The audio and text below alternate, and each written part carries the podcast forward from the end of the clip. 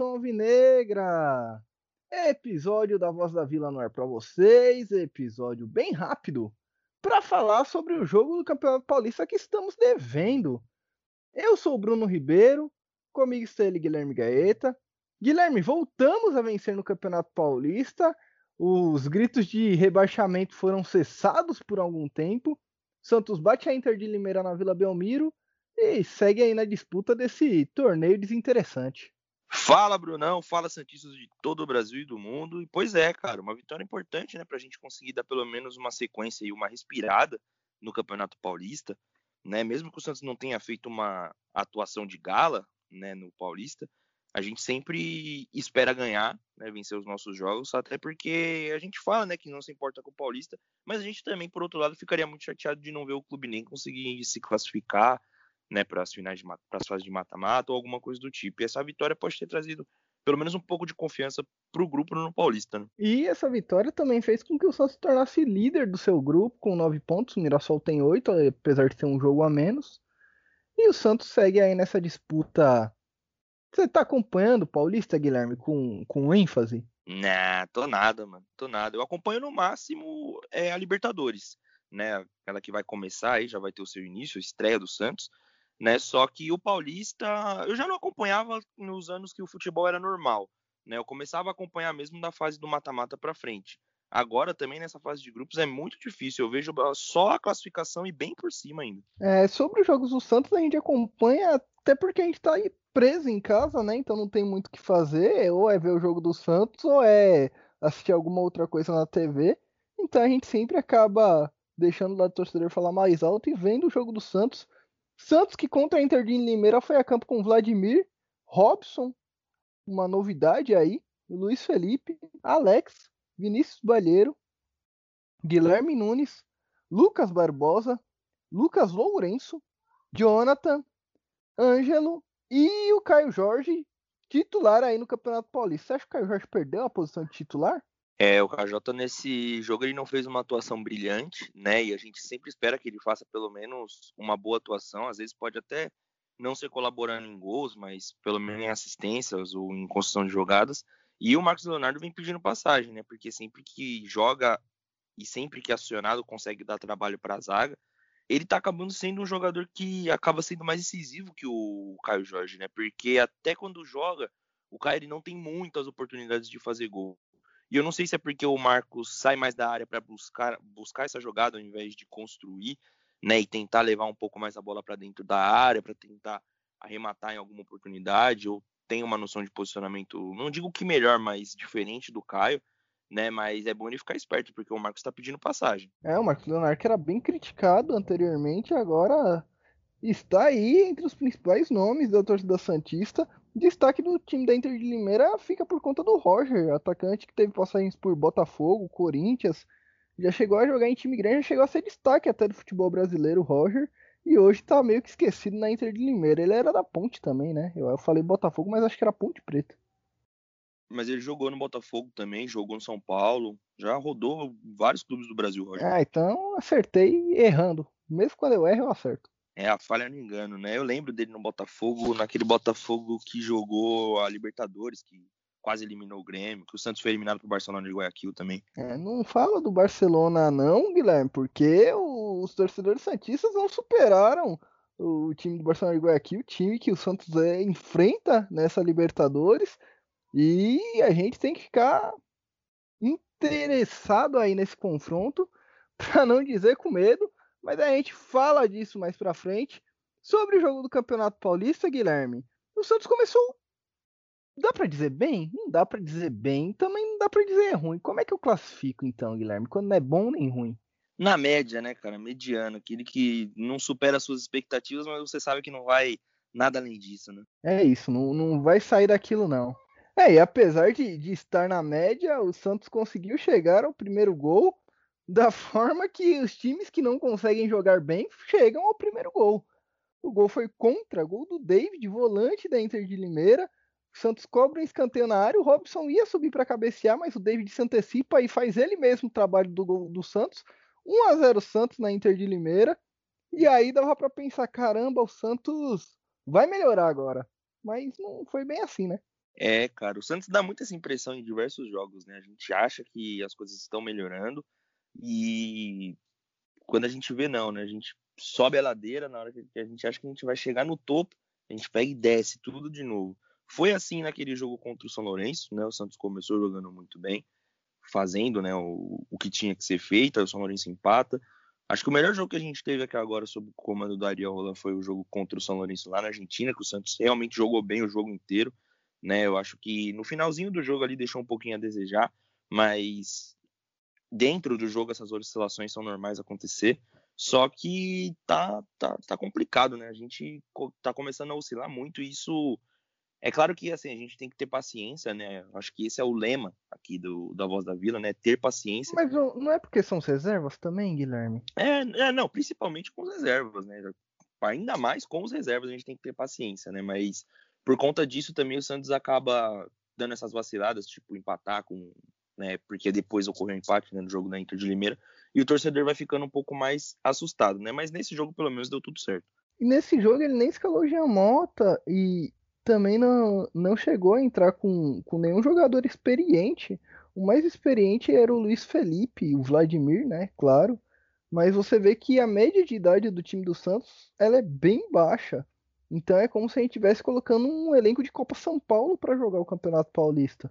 É, e esse ano não teve a copinha, né? Pelo menos os meninos devem estar aproveitando por esse lado, né? É muito bom ver eles sempre tendo oportunidade, né?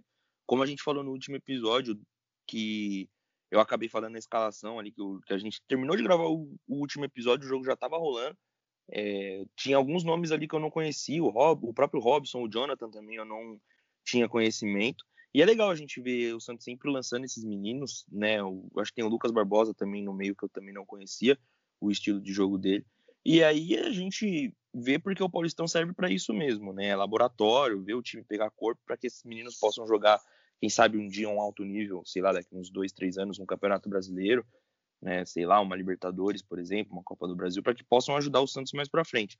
Daqui, assim, nesse Paulista, a gente não deve, não, não deve nem criar tantas expectativas, né, e também tem muita calma com esses meninos, porque, pô, você tem garotos ali de 16 a 18 anos, né, que é aquela média de idade ali dos meninos da Vila, 16 a 18, 19 no máximo com essa idade é muito difícil você ver algum jogador despontar e jogar muita bola. A gente teve casos fora da curva, por exemplo, Neymar e Rodrigo, né? Mas essa molecada, não que eles não vão ser é, ótimos jogadores, né? Futuramente. Só que quando a gente fala de Neymar e Rodrigo, principalmente do Neymar, eram garotos que eram fenômenos. Outra prateleira, né? Sim, sim, não, é, são outra prateleira, são fenômenos do futebol. O Rodrigo, eu acho que ele tá caminhando para isso ainda. Só que, em contrapartida, o Neymar jogou muito mais tempo aqui no Brasil do que o Rodrigo. Né? Então, o Rodrigo não pegou todo esse corpo. E o Neymar, quando ele foi para a Europa, ele já estava muito pronto, né? Eu acho que isso é, e o Rodrigo também não tem muito tempo lá, né, no Real Madrid. Sim, sim. O... o próprio Vinícius Júnior tá passando por isso agora. Ele tá ganhando espaço e ele tá começando a mostrar que ele é um ótimo jogador. Sim, exatamente, sim. Foi decisivo pro Real Madrid nesse, nessa semana passada, né, contra o nos jogos do contra o Liverpool, né? No primeiro jogo ele jogou muito bem. No segundo jogo eu já não acompanhei tanto assim, mas são casos semelhantes. Então eu acho que a gente também não pode exigir tanto com esses garotos, porque a gente tem que pensar também nas circunstâncias, né? Pô, é um time completamente novo, deve ser completamente desentrosado, porque a maioria daqueles garotos não devem ter jogado junto. O Onan ele também testou um esquema novo durante o jogo, né? Que foi um esquema com três zagueiros, com 3-5-2 ali, com o Ângelo meio que de falso 9, né? Com o Caio também se movimentando um pouco mais. Então acho que tudo isso para os meninos é muito novo. Então a gente tem que pensar que tudo isso é um projeto a longo prazo. O Santos, esse ano, se resume à palavra renovação, porque a gente tem uma renovação de uma gestão que está parecendo ser muito boa e muito benéfica ao Santos. Em todos os sentidos até, Guilherme, Sim. você falou renovação e dá para a gente colocar renovação desde gestão, elenco, estádio. Estádio. É, então, é, é bem isso que você falou mesmo. Eu acho que 2021 é o ano da transformação do Santos, para a gente sabe, ir, é, dar aqueles dois passinhos para trás, mas pegar aquele impulso e ir para frente. Então, acho que o torcedor não deve se frustrar caso o Santos não ganhe algum título, ou caso venha a perder algum jogo, como perdeu o jogo da Ponte de 3 a 0 Isso, isso são coisas que acontecem durante o processo, mas a gente tem que passar por isso para poder colher lá na frente. Né? Não adianta a gente não dá, por exemplo, um tempo hábil para um treinador treinar um clube. E aí depois fica aquela mudança de treinador ridícula, que aí o time não consegue implementar um estilo de jogo, não tem a cara né, de um time. E são, assim, gestões como essa, são coisas como essas que aconteceu com o Cruzeiro, entendeu? Que acontece com o time que, que, que cai em divisão, que aconteceu, que acontece com o São Paulo. E a gente vê o São Paulo cada vez capengando para chegar em algum lugar. Né? Parece que agora com o Crespo eles deram uma mudada na visão e a gestão também parece que está ajudando muito. Então eu acho que é um processo semelhante que acontece com o Santos. É, você falou de treinador, Guilherme, e eu lembrei que teve uma coisa que mudou no, no futebol brasileiro e a gente aqui da Voz da Vila acabou esquecendo de falar. Isso já faz algum tempo, mas esse ano no Campeonato Brasileiro só vai poder haver duas trocas de técnicos, se eu não me engano. O clube só vai poder ter dois técnicos durante todo o campeonato. Depois o segundo técnico não vai mais poder ter, vai, não vai mais poder contratar técnico, vai ter que ser um técnico que já tá lá no clube, alguém da base, alguém de lá de dentro. Cara, eu acho isso muito bom, porque eu nunca gostei desse, dessa dança das cadeiras dos técnicos, né? Até. É um perfil bem de... brasileiro, né? Sim, sim. É muito difícil você ver na Europa, por exemplo, técnicos que duram nenhuma temporada né, no, no comando do seu clube. Na temporada passada a gente teve Gesualdo, depois teve o Cuca, mas, pô, exemplo do Santos a gente tem vários. Já tivemos Jair Ventura, e se não me engano, o Cuca veio depois do Jair, né? E também tivemos o. Acho que o mais longevo que a gente teve até o momento foi o Sampaoli, né? Que ele chegou desde o começo da temporada e foi embora Acho no Dorival, final. O Dorival, é... ele chegou a ficar uma temporada e mais a outra ainda. Sim, sim. Eu lembro que ele pegou o Santos numa situação bem ruim, né? Que o Santos estava quase sendo rebaixado em 2015, né? Aí ele deu uma arrancada muito boa com o Santos, o Santos chegou na final da Copa do Brasil, depois ele jogou a Libertadores de 2016, é verdade. E aí, acho que desses, assim, ele é o mais longevo. Então, eu acho que tudo isso se baseia em projeto. Eu acho que foi uma sacada muito boa da CBF, porque ela realmente entendeu que os clubes precisam disso. Porque se você deixar na mão dos clubes, pô, vai trocar de projeto, trocar de treinador, igual você troca de roupa. E isso não é, é benéfico tem... nem pro clube nem pro, pro próprio treinador, né? E tem time que é craque em fazer isso, né? Eu acho que Cruzeiro, Vasco e, e, Botafogo, acho que são os que a gente lembra assim que são mais craques em fazer isso. Sim, isso acaba acontecendo muito com o clube quando ele começa a dar indícios que vai cair de divisão. Né? O Botafogo foi assim no ano passado, o Vasco também acontece isso. Né? O Cruzeiro também me lembro que aconteceu Fica a mesma procurando coisa. Salvador da Pátria ali no, no, banco de reservas. Sim, e pô, o cara não vai conseguir salvar a pátria com cinco jogos, entendeu? É um. Um elenco que não ajuda também, né? Sim, pô, ele não vai conhecer ninguém que tá ali dentro, então fica muito difícil, né? Então, isso vale até para pessoas que às vezes com é, desempenhos ruins, né, do, do, do próprio Santos ou de outros clubes, ficam pedindo cabeça de treinador, entendeu? Eu acho que principalmente agora com essa nova lei da CBF, né, com essa nova regra no futebol, fica muito difícil da gente ficar pedindo cabeça de treinador. Mas uma, uma coisa que me chama a atenção, Guilherme, para a gente encerrar esse assunto, é que o, nada impede, por exemplo, o clube de contratar um técnico e não registrá-lo de uma forma que um auxiliar que esteja lá dentro do, do clube comande o time só durante a partida e o técnico que, se, que é o contratado treine o clube durante a semana. Eu não sei se, se algum técnico vai aceitar isso, mas eu não duvidaria que isso acontecesse, porque é o futebol brasileiro que sempre tem aquele jeitinho de fazer as coisas.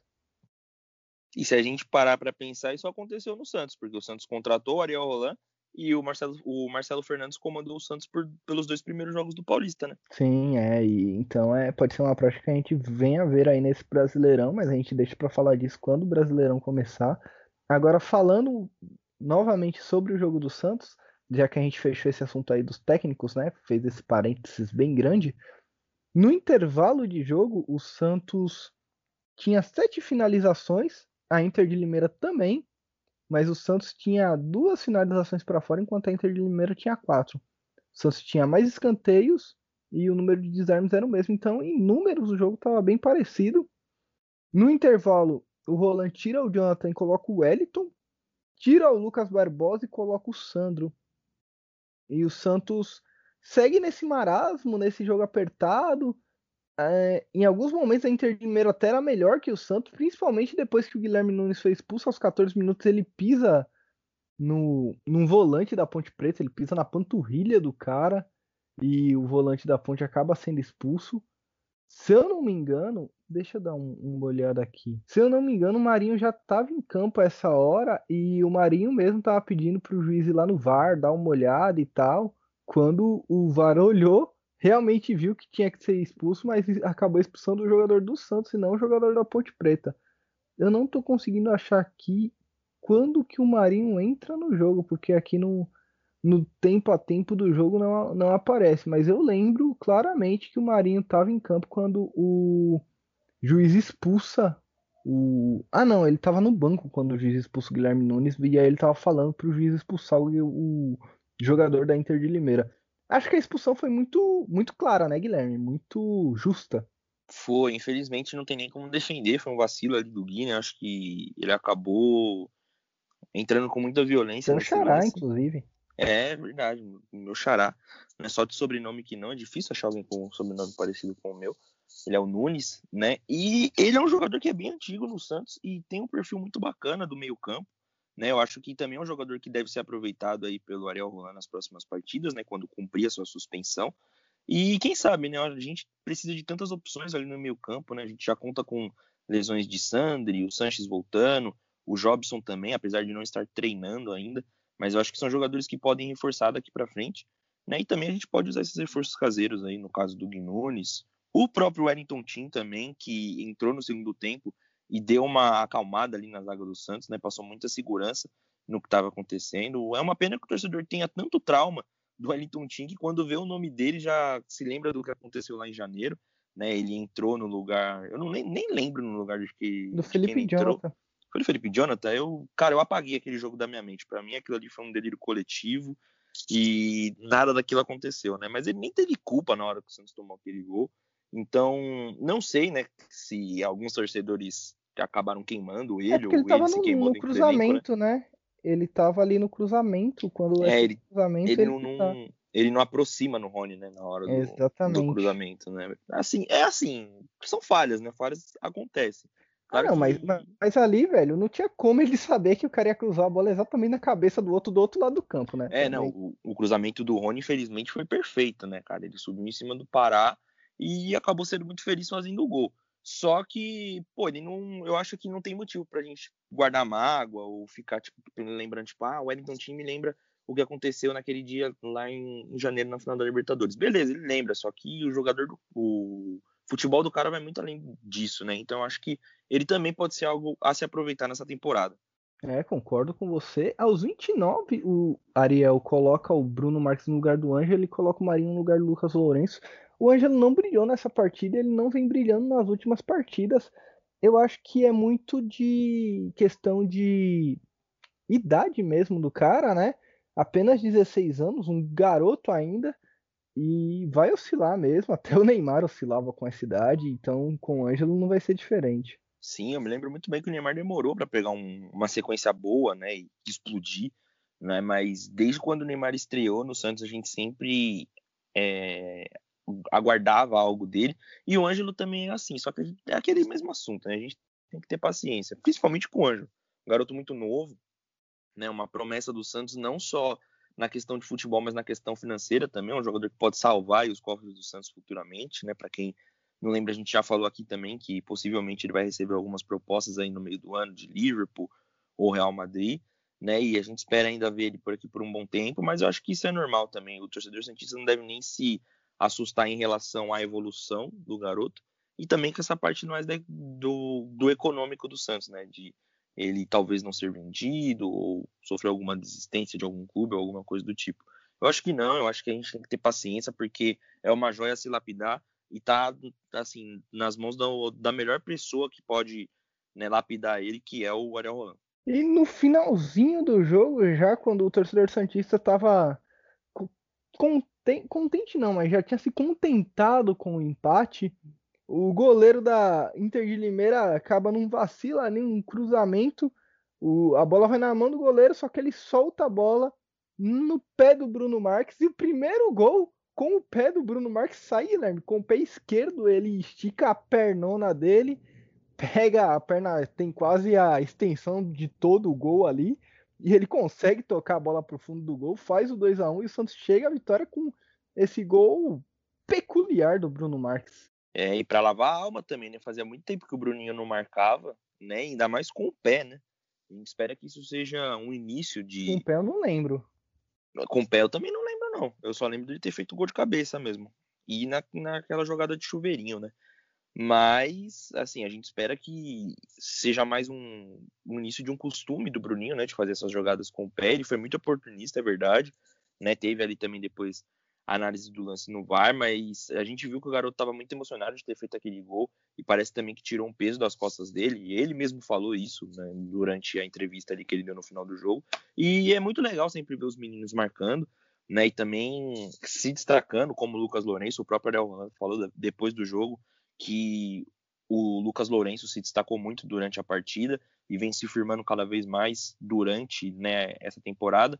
E é algo que a gente espera, né? A gente sempre botou muita. É, a gente, né, uma parcela bem grande eu, né? Sempre colocou muita expectativa no Lucas Lourenço e a gente espera que ele continue fazendo boas partidas. É, Guilherme, eu acho que é isso. Então, o Santos volta a vencer no Campeonato Paulista, chega aí à liderança do seu grupo o Mirassol é o segundo colocado. E o Santos deve se classificar sem muitos problemas no Campeonato Paulista, mesmo jogando com time reserva. Próximo jogo do Santos no Paulista é contra o Novo Horizontino na sexta-feira. E só passando a pontuação aqui, o Santos tem 9 pontos, o Mirassol tem 8, um jogo a menos, o Guarani também tem 8, mas tem já 7 jogos. E o São Caetano tem 7 jogos e dois pontos, Guilherme. Acho que se a gente juntar uma galerinha aí por para jogar o Campeonato Paulista, tem uma classificação melhor que o São Caetano. Se pegar o sub-13 ali dos meninos da Vila, acho que dá mais jogo, hein? É, isso hora do seu destaque final, então, Guilherme. Qual será o seu destaque final desse episódio curtinho da Voz da Vila? Família, o meu destaque final hoje vai para jogos e games, como um bom nerd, que eu já fui um dia, né? Agora eu não tô conseguindo jogar tanto assim, mas o destaque que eu tenho para dar é que para quem tem o PS4, aí o Days Gone, um jogo que teve um hype muito grande quando foi lançado, tá de graça na PSN, é só você ir lá e baixar, eu já baixei, tá baixando aqui inclusive. É para quem tem a Plus, né? É, sim, para quem tem a Plus, é claro. Eu paguei a anual, então eu pude desfrutar né, desse jogo aí. Eu tô bem ansioso, bem animado para jogar, porque eu sou meio cagão para ficar jogando um jogo de zumbi, assim, essas fitas. Acho que eu demorei uns 10 anos para conseguir jogar o Resident Evil 4 completo. Né? Eu não gosto muito desses bagulho de terror, mas eu achei esse jogo muito da hora, né, pela temática dele. Parece muito com essas fitas de The Walking Dead. E, se eu não me engano, também tem outro jogo que é meio parecido, né? Então, vamos esperar. É o Zumbi que... Arms que tá junto com o Days Gone nesse mês. É, é, o Zumbi Arms também. Que, tá... que são zumbis nazistas. Que tá então, tá nessa. Nossa, é matar... melhor, melhor ainda, né? Você matar um zumbi e um nazista. Tudo junto num só. É, e mantendo aí o seu, o seu destaque final, Guilherme, complementando, no dia 20 do 4 fica disponível a edição completa de Horizon Zero Dawn, que é um jogo do PlayStation 4 muito famoso aí, e ele vai vir com todas as suas DLCs totalmente de graça na iniciativa Play Out Home, que é uma iniciativa da PlayStation para que as pessoas fiquem em casa durante a pandemia. Então a PlayStation vai daí do dia 20 do 4 ao dia 5 de maio, você consegue baixar o Horizon Zero Dawn completinho no seu PS4 sem pagar nada por isso, ele fica lá na sua biblioteca para sempre para você jogar. E eu já tô ansioso porque é um jogo que eu quero muito jogar. Nossa, e agora me vem a dúvida. Eu vou baixar, mas eu quero ver o que, que eu vou apagar para conseguir jogar esse jogo. É, aí, aí fica complicado, né? Eu, normalmente eu apago um jogo que eu não que eu já zerei ou que eu não vou mais jogar, que eu não vou jogar enquanto eu estou jogando esse. O negócio é comprar um HD externo, Guilherme. Eu tinha um, meu quebrou e até hoje eu fico triste por isso, porque eu usava para jogar um jogo de 100 GB do, do, Play 4 nele. Pô, é uma boa, cara, é uma boa, porque eu tô nessa agora, eu tenho que ficar é, é, tirando os jogos né, movendo isso para a biblioteca e baixando os novos, né? Eu vou atrás também, vou aguardar, né, sair esse Horizon Zero Dawn para poder jogar também, porque é outro jogo que parece ser muito da hora.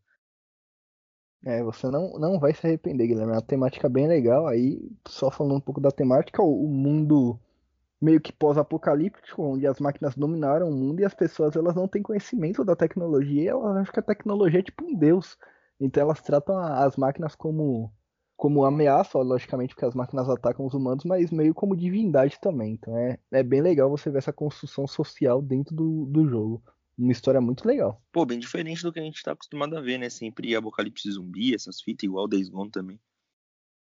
É, e o meu destaque final, Guilherme, vai para a Superliga que você falou no último episódio. Vamos continuar um pouco essa discussão e parece que os times da Inglaterra já vão sair fora e que o projeto está meio que implodindo e deu uma treta federal. Isso, quando você falou, eu acabei não dando muita importância, achei que era um mais uma dessas desses ensaios aí de pique Copa Suruga, sabe? Essas coisinhas assim que acontecem no meio da temporada, mas não, parece sim, que sim o pau fechou lá entre todo mundo na Europa, teve protesto, teve gritaria, teve tiroteio e parece que o negócio não vai para frente não, hein, Guilherme? É, a UEFA junto com a FIFA colocaram o pau na mesa lá, falaram que se jogassem iam ser automaticamente rebaixados, excluídos, né, do campeonato nacional. Os jogadores não iam poder representar suas seleções e o pau tava fechando lá, né? Eles fizeram de tudo para tentar não deixar a liga tão atrativa, principalmente para os jogadores, né? A gente viu muito protesto de jogadores que não estavam incluídos, né? Mas eu acredito que os jogadores que estavam, né, Até dentro dos clubes... que estavam mesmo, o Alisson chegou a se pronunciar contra. É, o do Alisson eu não vi, eu vi o do André Herrera e do Ozil também, falando que é, né, era uma vergonha do, e tudo do mais. Liverpool ficaram bem bravos com essa. O... Eu vi um discurso do Gary Neville também, ele falou um montão né, dizendo que era um desrespeito e tudo mais, e eu concordo com ele, né, porque eles queriam elitizar um futebol que já é elitizado, né, na nossa visão, e o pior ainda é ver pessoas, principalmente no Twitter, às vezes o Twitter me faz muito mal, porque eu vejo umas coisas que, tipo, é, pessoas apoiando isso e querendo trazer para a América do Sul. Imagina a bagunça que isso ia ser na América do Sul. Né? Então, eu, eu vi alguma, alguma coisa é, comparativo, né, no, no bate-bola debate da ESPN, sobre quais times do Brasil seriam percursores de uma Superliga no Brasil. E aí os caras falaram algo muito interessante, tipo, você vai dar vaga pro Cruzeiro e não vai dar vaga pro Bragantino? Não tem como fazer isso hoje. E aí, como é que você faz? É, então, nesse caso, a meritocracia ela não se encaixa tanto. É, né? você vai Porque... dar vaga pro, pro Vasco e não vai dar vaga pro Atlético Paranaense? Não, e aconteceu no mesmo caso lá, porque a gente sabe de toda a história do Milan, né? Mas o Milan tava lá dentro e se fosse jogar ia tomar pau de todo mundo. O Tottenham também é a mesma coisa, o então, Arsenal você vai dar, você vai dar vaga pro Milan e não vai dar vaga pro Leipzig, por exemplo?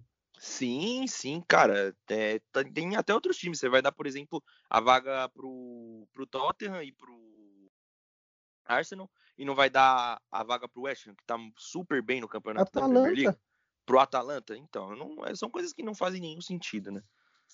É, então, e parece que o projeto foi implodido. O Florentino Pérez, que estava encabeçando esse projeto, eu nunca fiquei com tanta raiva do Florentino Pérez assim, mas ele tem uma visão elitista que chega a ser até meio nojenta.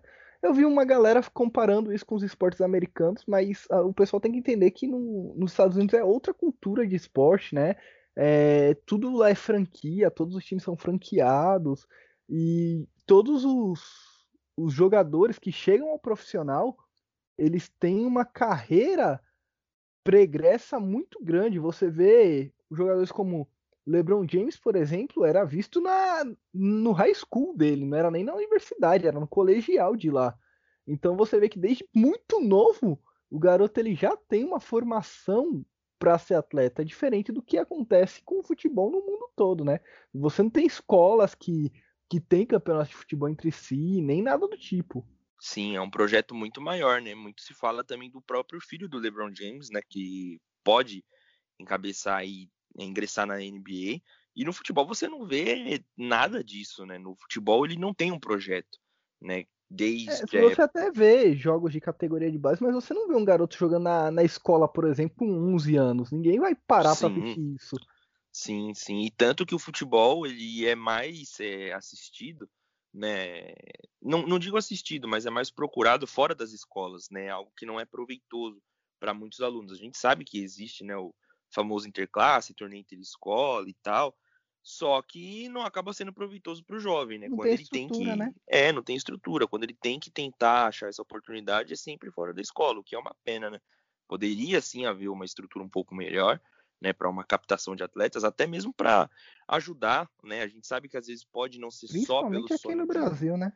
Não, não isso eu, eu falo me referindo ao Brasil mesmo, né? A gente sabe que às vezes o futebol pode ser uma, uma saída para muito tipo de coisa ruim que acontece nas ruas, né? A gente tem exemplos aí de jogadores que é, já assim poderiam ter padecido, por exemplo, a tráfico de drogas, se não fosse o futebol, né? O Michael lá do Flamengo já deu diversas entrevistas falando isso, né? E muitos jogadores que não são conhecidos também acabam sendo né, vítimas disso, né? A gente já pôde, pôde ver, por exemplo, jogadores que jogadores ou pessoas né, que teriam carreiras brilhantes dentro do futebol, mas acabaram tendo que optar por outra profissão, porque você não sabe se vai virar, e aí você tem que fazer um bico, né, e trabalhar outra coisa, e às vezes o futebol acaba sendo só um complemento, e do mesmo jeito acaba sendo um sonho, né? Eu lembro quando aquele Afogados do Engazeiro eliminou o Atlético Mineiro na temporada passada, né, no, nos pênaltis, tinha um goleiro que,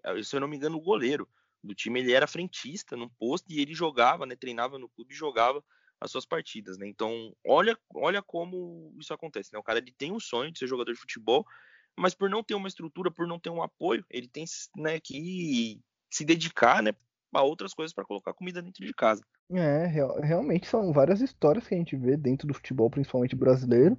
Eu acho que por hoje é só, né? Um episódio mais curtinho, porque daqui a pouco tem o Peixão na Libertadores. E no Campeonato Paulista e na Libertadores, em todos os campeonatos, tem que ser, né, Guilherme? Se bobear até na Superliga é o peixe, né? A gente não concorda, mas se isso acontecesse um dia com o Santos, você ia parar de torcer, Bruno? Eu acho que não, ia dar pau em todo mundo lá também. ah, é o peixe, né? Poucas.